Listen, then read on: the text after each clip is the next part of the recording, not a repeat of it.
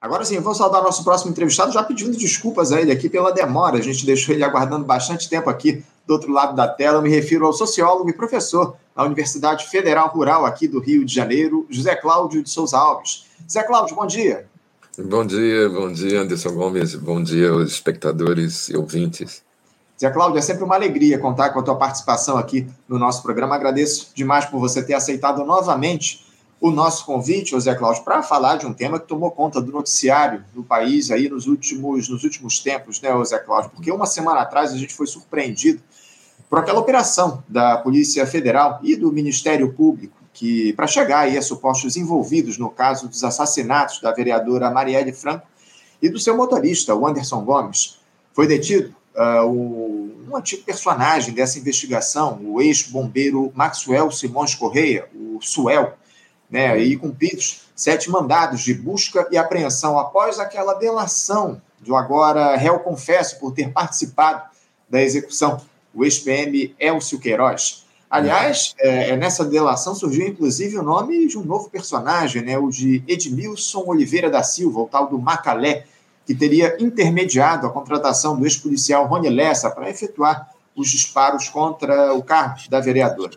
Uhum. Esse cidadão foi assassinado, inclusive, no ano de 2021, esse tal de Macalé.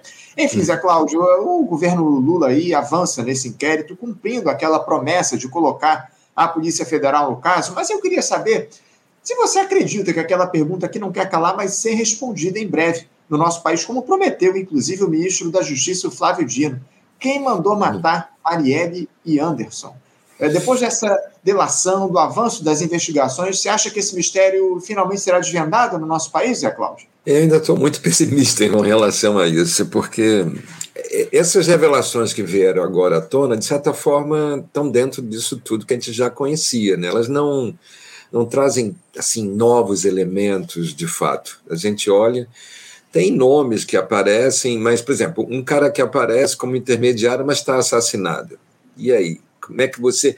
Se as coisas da época todas foram apagadas, se você vê uma estrutura de conexão dos executores com o Estado, que fez tudo que, a gente soube até hoje, né? que apagou imagens, apagou áudios, apagou testemunhas desaparecem, você não tem, o Ministério Público não chega nas testemunhas, eles não, não surgem, não emergem, você não tem informações. Você teve uma intervenção federal, você teve o, o senhor Walter Braga Neto, que foi, inclusive, candidato a vice-presidente da República na chapa do Bolsonaro. Eles não trouxeram nada até hoje, nunca trouxeram informações algumas sobre tudo isso. Então, eu olho para tudo isso, Anderson, e, e, e ouvintes espectadores, e me, e me, pergunto: isso vai chegar em alguma coisa? Mas aí tem outras perguntas que hoje eu, eu percebo que são mais complicadas ainda. Ah, chegar, para mim, o grande problema hoje é que chegar aos mandantes também não resolveria mais. São cinco anos, certo? Você teve o evento, o assassinato, dois mortos você tem um impacto disso na vida política, social do Rio de Janeiro, na questão da segurança pública, você tem ali um evento de magnitude importante. Aí você tem cinco anos de imbróglio, de confusão, desinformação, ausência de pistas.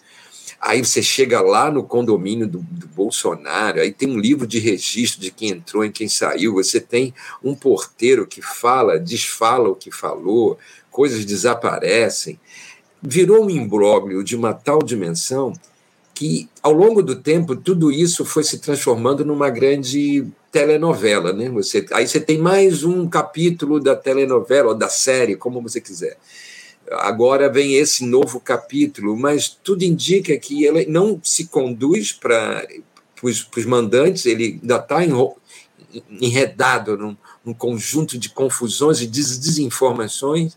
E, por outro lado, se chegar a esse, esse, a esse mandante, a impressão que dá é que tudo isso foi construído também para que você ache, e aí que é o meu grande receio, que ao se resolver o caso Marielle, ao se chegar no, finalmente no sonho da população brasileira, não sei se é de toda a população, mas de uma parte, de se chegar nos mandantes do, do crime, se resolveu o problema das milícias no Rio de Janeiro. Virou isso, né? Nós estamos combatendo as milícias. Então, nós vamos resolver esse caso. Isso virou uma espécie de simulacro, né? se transformou. É, é a inversão daquilo que Marielle sempre foi.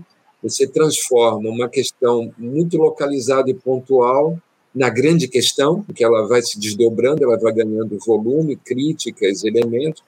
Você não, você pode até chegar numa solução, mas aí o que aconteceu em cinco anos com a estrutura miliciana?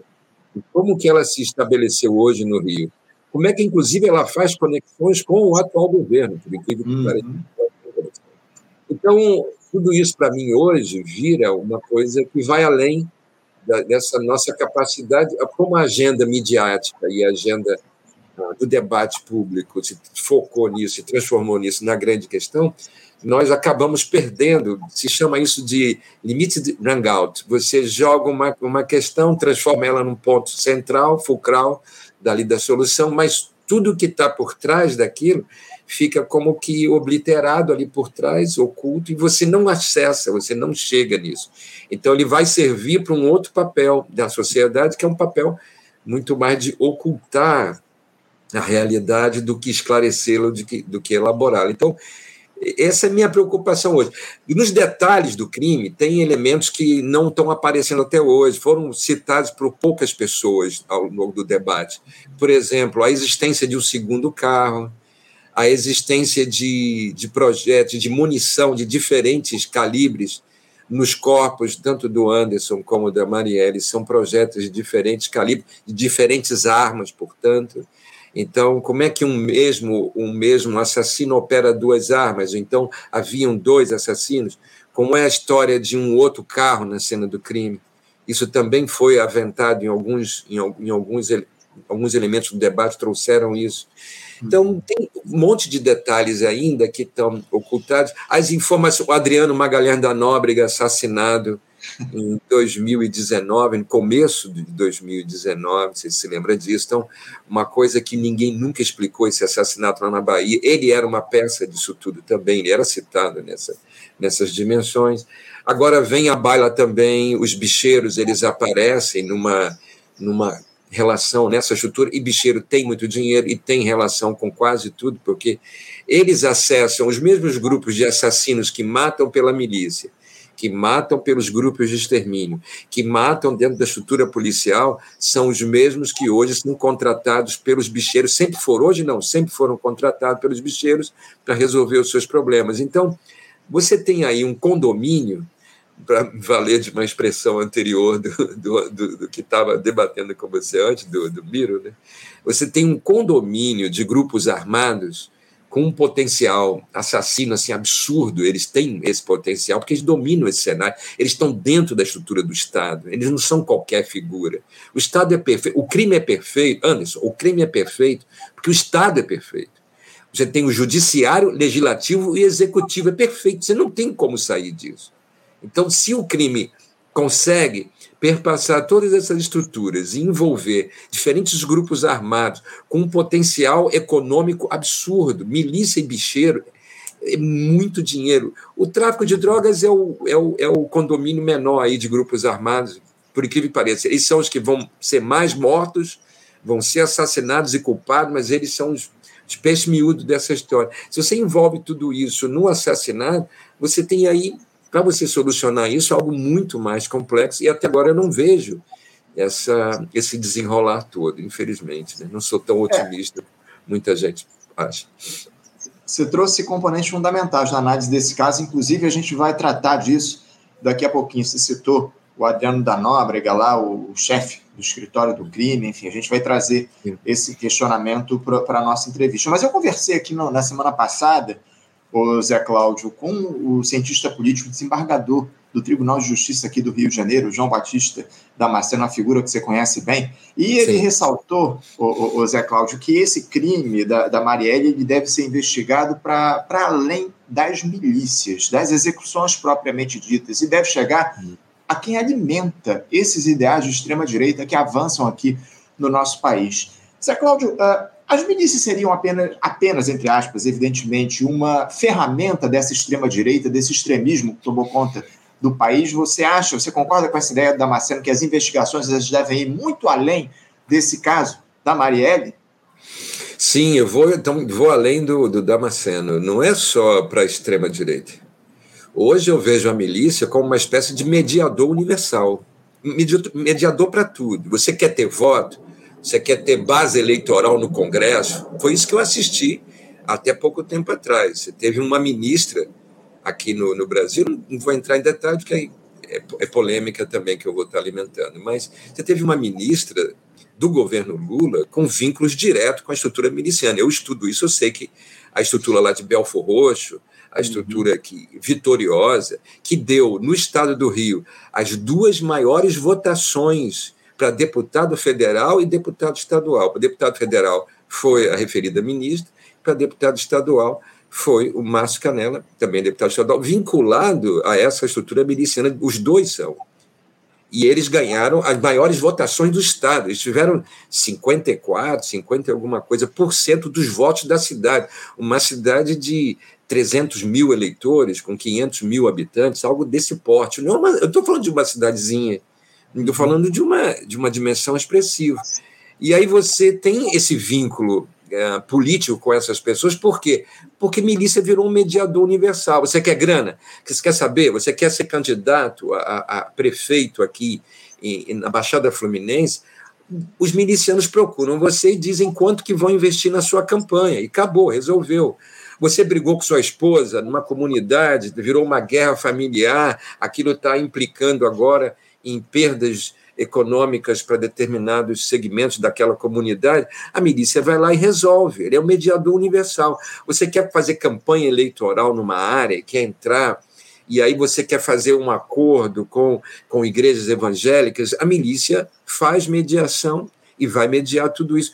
Você quer ganhar dinheiro com tráfico de drogas, tráfico de armas, gatonete, bujão de gás, água, vendendo terrenos, você controla mercado fundiário, você controla te, é, território e mercado fundiário a partir da milícia. Você quer entrar com um negócio aqui na Baixada? Todas as prefeituras da Baixada, as secretarias de meio ambiente, estão na mão de grupos relacionados à milícia. Você quer saber por quê? Porque você dá a licença de instalação de instalação de qualquer empreendimento a partir da Secretaria de Meio Ambiente. Aí você que está controlando isso, você é ligado à estrutura miliciana, você vai cobrar uma taxa para aquela empresa, para aquele empreendimento ser instalado ali e funcionar ali, porque depende da Secretaria de Meio Ambiente.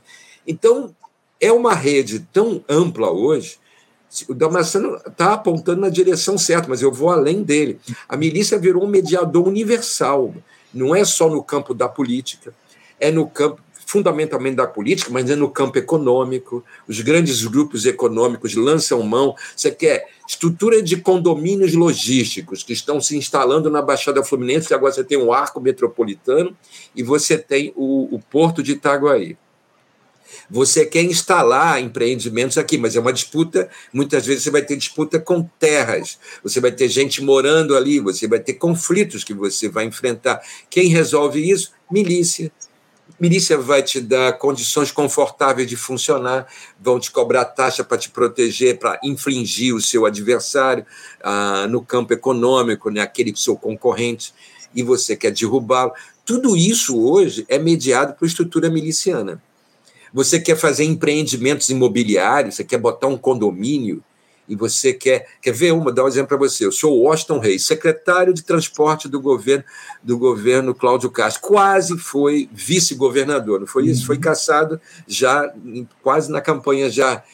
Esse cara quer estabelecer um CEARD, Centro de Abastecimento do Estado do Rio de Janeiro, numa área imensa de 3.500 hectares de terra, que a gente chama de Campo do Bomba, ou APA São Bento, lá em Duque de Caxias, ele quer destinar 20% da área para fazer esse SEAD, que é um negócio gigantesco, e os, outro 80, os outros 80% dali, daquela região, ele quer transformar em empreendimentos imobiliários, ou seja, ele quer formalizar o que a milícia há 20 anos já vem fazendo, que é vendendo terras da União de forma ilegal ali, que é aceito pela prefeitura, pela Secretaria de Meio Ambiente, é aceito por todo mundo, aquilo continua funcionando. Ou seja, é um grande projeto. Então, milícia não é mais. Antigamente, Anderson, você pegava o barrigudinho. É o miliciano ali que está botando gato net, é o miliciano que está botando é, gás, vendendo gás, ele está manipulando e monopolizando a venda do gás. Hoje não, hoje milícia está num patamar de relações de governo do Estado, secretarias, prefeituras. Você está hoje num patamar muito superior ao. E quando você, então, se envolve numa estrutura política, você quer votos no Congresso Nacional para ter base de governabilidade, não é isso? Aí o que você vai fazer com tudo com esse? Se a milícia chegou nesse patamar e você está disputando e discutindo nesse patamar, o que você vai fazer? Você reconhece essa, essas pessoas, você os aceita como personalidades políticas, você vai negociar com eles. Você vai botar nomes ligados a eles na sua estrutura política, de base de sustentação parlamentar. É isso que virou. Então, é muito mais complicado. É muito. É, é Para mim, o pessoal fala: não, agora é governo Lula, eu não posso chamar mais de fascista. Né? Não posso mais chamar de fascista, não posso mais dizer que é torturador, assassino, autoritário, vinculado a, a milícias, não pode falar. Mas você acaba vendo as correlações, eles vão se estabelecendo contatos, aproximações, alianças, e aí o que você vai fazer com isso? Eu vou dizer, ah, melhorou, melhorou muito, a milícia, para mim, está super controlada agora, os caras não têm mais essa expressão. É o contrário, piorou muito. E aí eu estou vendo isso piorar. Então, o Damasceno está apontando, mas eu avanço para. Eu vou além do Damasceno, eu estou agora ampliando a borda toda. A borda ela transborda para todos os lados, não é só para o lado da extrema-direita. Uhum. E é isso que a gente tem que chamar. Eu tenho que chamar a atenção aqui. A gente está muito ainda confuso nesse momento. Ah, mas você não pode exigir isso. Não pode. Ele está tentando, ele precisa fazer isso para poder governar. Eu sei, e aí? E você vai sair dessa governança toda com o quê? Qual é o, o, bônus que eu vou ganhar com isso? Tem um conhecido que está na Itália, foi exonerado da FUNAI, foi uhum. exonerado da FUNAI, está vivendo na Itália quase como um mendigo, porque na Itália não tem programa para proteção a, a, refugiados políticos, ele tem vínculos familiares com a Itália, então lá numa situação de penúria. Ele fala para mim: olha, os militares estão todos na FUNAI. Eu denunciei aquilo tudo, foi exonerado, eles continuam lá na FUNAI, os militares, e os índios estão indo para o buraco. A mesma, então, não, piorou. Ele falou: não tem como nem para voltar para o Brasil. O outro é amigo meu, especialista em armas no Brasil, é policial federal especialista em armas. Está fazendo três anos de doutorado em Lisboa. Uhum. Ele fala: não volto para o Brasil. Os caras me odeiam lá onde eu trabalho, no Rio de Janeiro, no Brasil. Eles me odeiam por conta do meu trabalho relacionado a armas. Há pouco tempo, o governo, o governo Lula deu 158 milhões da FINEP para a Taurus. Taurus é a nossa maior empresa de uhum. armamentos do Brasil. E aí? Melhorou o negócio? Você resolveu o problema dos armamentos? Não resolveu. Então, as coisas estão numa situação hoje de degradação, de piora, não está melhorando. E aí você quer ficar calado, vai dizer, não, vai resolver a Marielle, sim, vai melhorar, a milícia. Não tem condições. Então, eu estou aqui trazendo para você, e eu concordo com o Damasceno e vou além dele, né? Extrapolo claro, o que ele está trazendo.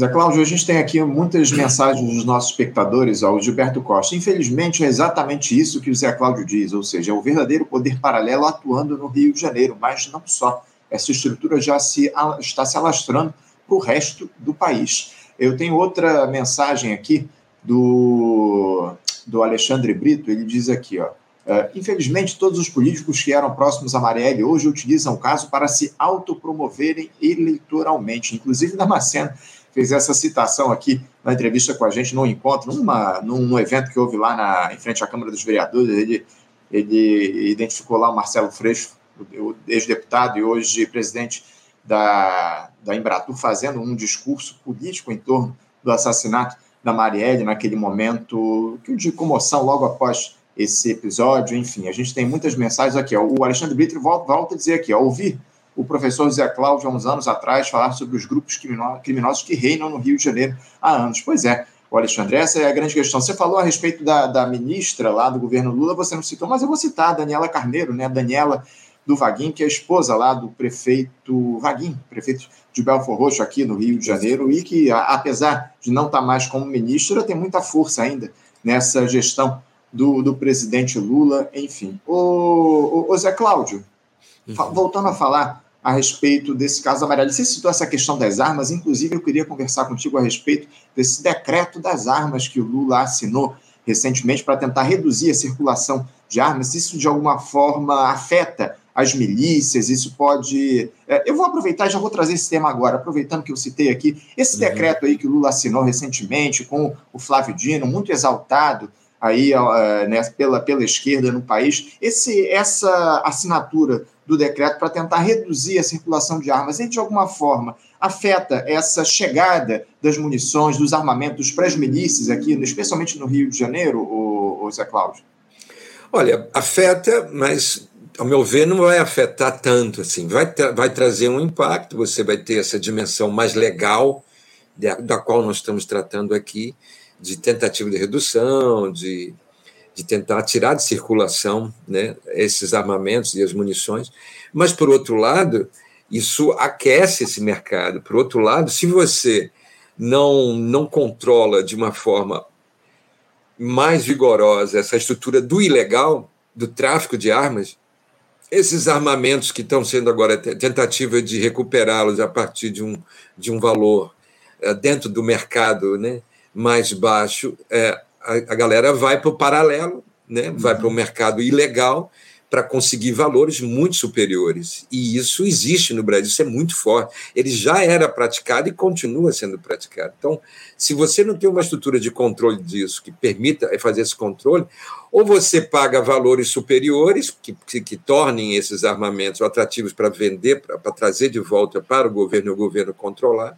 Aí isso é um problema, porque é grana, e aí você vai ter que investir muito mais nisso em reparar um problema criado lá atrás e que vem se avolumando, ou você tem uma capacidade de controle de ir até os proprietários disso tudo, que aí vai passar por exército, né? Isso não é exército que tem toda a autorização.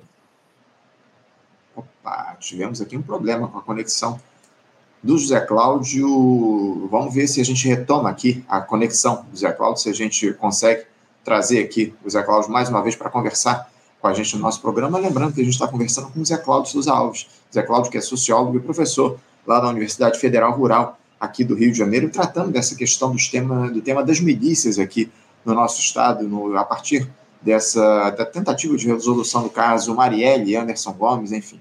Ó, o Zé Cláudio voltou aqui, eu vou trazê-lo para conversar com a gente. Você me escuta, Zé Cláudio? Escuta, desculpa, teve um problema aqui. Problema nenhum. Agradeço você ter retomado. Fica à vontade, você falava aí a respeito dessa questão relacionada ao armamento, enfim, se isso de alguma forma afeta o poder das milícias aqui no nosso país. Fica à vontade. Então, do, do, você tem duas dimensões, uma legal e a ilegal. A ilegal ela está em pleno vapor, não temos uma condição de controle dessa estrutura ilegal, porque esse legal passa pela dimensão legal. Alguém falou aqui do poder paralelo, eu tenho debatido isso muito. Não há poder paralelo algum. As estruturas de armas e de armamentos passa também por uma estrutura formal, legal do Estado, e que funciona como um biombo. Ele é legal e ilegal simultaneamente. Então, se você não tem um controle sobre essa estrutura legal e ilegal simultaneamente, se ela passa por dentro do Estado, você não tem essa capacidade tão grande de interferir. Ela pode, se você conseguisse comprar esse armamento de forma legal, isso se manifestasse no mercado interessante, e os colecionadores, caçadores, ah, e os CACs, né, os atiradores, se vissem interessados nisso, tudo bem, mas pode ser que isso não funcione. Pode ser que seja muito mais atrativo jogar no mercado ilegal. Isso vai continuar como um volume imenso de armamento circulando aqui dentro do Brasil. Então, nós estamos no impasse. No impasse que, se o Estado de fato tivesse capacidade de controle de si mesmo, não fosse vinculado a essa estrutura toda e, e permitisse a gente ter mais controle e segurança em relação ao volume de armamentos, isso seria um cenário muito bom. Mas eu não vejo esse cenário, não vejo ele tão favorável assim. Eu acredito que você pode ter a convivência com um volume de armas muito grande e elas circulando numa estrutura ilegal, mas ao mesmo tempo legal, porque ela é protegida. Essa ilegalidade toda, ela está dentro da estrutura do Estado. Tem operadores disso que se beneficiam com isso, que não fiscalizam, que autorizam. Estava falando aqui dos militares, uhum. que a, a, vai registrar, vai reconhecer, vai formalizar, mas não há capacidade de se chegar à ponta para saber onde está esse armamento todo. Então, eu acho que ainda nós estamos num, num dilema. Nesse, não vejo também tão, tão otimisticamente falando. Com, o, com esses especialistas que trabalham com esse tema, é o que eles me trazem, eles conversam comigo. E eu sei também, porque convivo com esse universo das armas. Na mão de milicianos é uma, uma, uma loucura. O volume que nós temos aqui no Rio de Janeiro é algo estúpido assim. Você crimes que antes eram cometidos com um revólver, uma pistola no máximo, hoje são crimes cometidos com fuzil. As pessoas estão usando fuzil de uma forma indiscriminada, e você vê isso acontecer. Você se pergunta, mas por que isso? Porque há um volume, há um acesso muito maior e um volume maior desses armamentos. É isso. Zé Cláudio, tinha muitos outros temas para tratar aqui com você, mas infelizmente eu estou com o meu tempo mais do que esgotado aqui. A gente vai ter que deixar uhum. para uma próxima oportunidade, que eu espero que seja breve, Zé Cláudio. Eu agradeço muito a tua é. presença, a tua participação sempre conosco aqui, enriquecendo os debates no Faixa Livre. Te desejo um ótimo dia de trabalho e mando um forte abraço para você. Você também, Anderson Gomes, e os ouvintes e espectadores aqui do programa, os, internautas todos. Muito obrigado. Obrigado, Zé Cláudio. Um abraço. Até a próxima. Conversamos aqui com o Zé Cláudio Souza Alves. Zé Cláudio, que é sociólogo e professor da Universidade Federal Rural aqui do Rio de Janeiro, tratando das milícias, dessa questão relacionada à resolução do caso Marielle Franco e Anderson Gomes aqui no Rio de Janeiro. Enfim, muito importante esse papo que a gente bateu com o professor Zé Cláudio Souza Alves. Você, ouvinte do Faixa Livre, pode ajudar a mantê-lo no ar. Faça sua contribuição diretamente na conta do Banco Itaú, agência 6157, conta corrente 99360, dígito 8. Esta conta encontra-se em nome do Sindicato dos Professores do Município do Rio de Janeiro e região, o Simpro Rio, uma das nossas entidades patrocinadoras, mas seus recursos são destinados exclusivamente para o financiamento do nosso programa. Você pode fazer sua doação de qualquer valor, utilizando também a nossa chave Pix, que é ouvinte@programafaixalivre.com.br. Sua contribuição é fundamental para a manutenção desta trincheira progressista no ar.